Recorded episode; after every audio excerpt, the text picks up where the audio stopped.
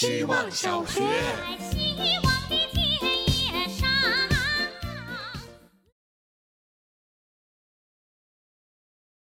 大家晚上好，我是小阿星。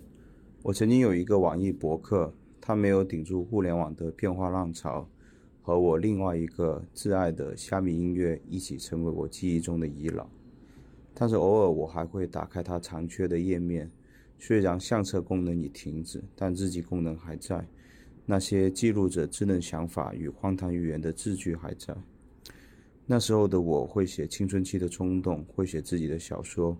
会写自己的情绪，会写被忽略的王子如何发现沉默国王的爱，会写宛如平行线相交分离的怨气男女，会写很多我现在写不出来的东西。但在稚嫩与荒唐背后，是字句之间的自由与想象力仍在，不会拘泥于油盐酱醋，只想游荡在嬉笑怒骂。我羡慕网易博客上的自己。但彼时的我却只想成为现在的我。希望小学，大家好，我是小花酱。我很喜欢人，不管是熟人还是陌生人，男人还是女人，只要在人面前，我都会像被惯坏的猫一样敞开柔软的肚皮。在我看来，这世界上就没有普通人。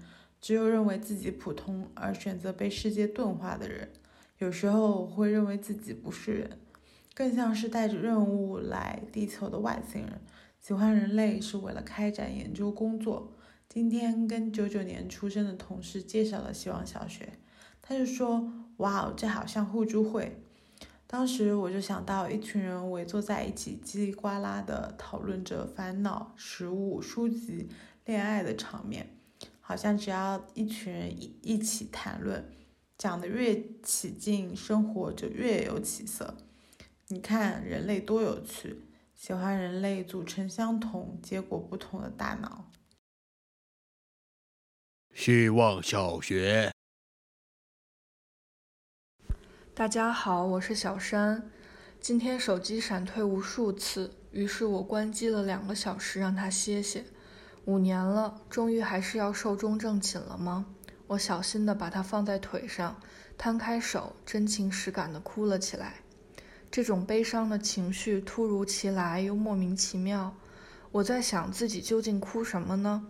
哭这部手机这个物体吗？显然不是。我似乎是在难过一种陪伴的终止。我和另一个客体间的连结就要结束了，而这种连结大多是对人的。也就是说，我此刻的哭，是因为我像爱一个人一样爱着一个物体，是一种无差别的爱。那么反过来呢？假如我像爱一个物体一样爱一个人呢？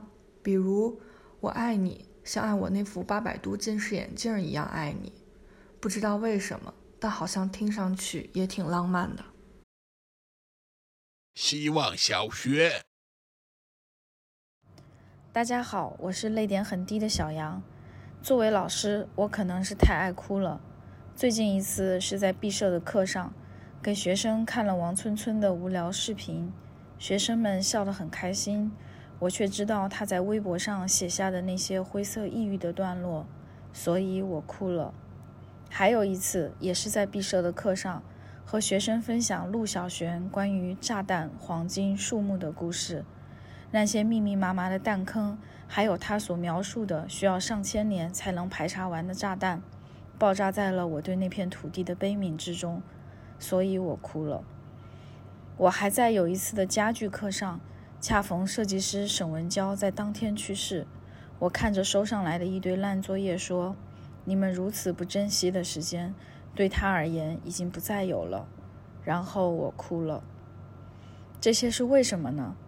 大概是我们心里的光，一旦亮起，就无法再被熄灭。希望小学，大家好，我是小嘉宾。深圳降温了，之前一直开的空调终于可以停了。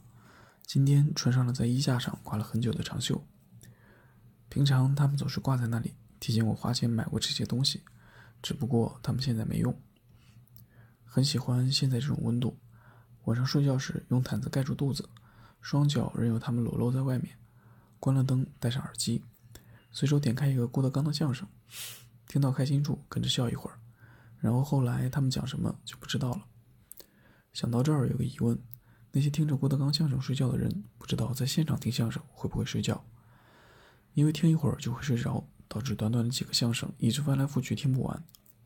不过这样也挺好，毕竟网络上没有那么多新鲜的相声。